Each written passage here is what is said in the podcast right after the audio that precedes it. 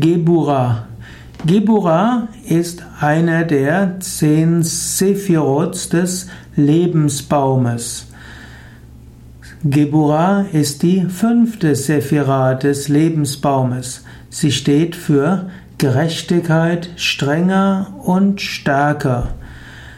Gebura heißt also strenger und stärker und sie steht auch für Selbstdisziplin. Gebura ist auch die Rechtschaffenheit des Menschen.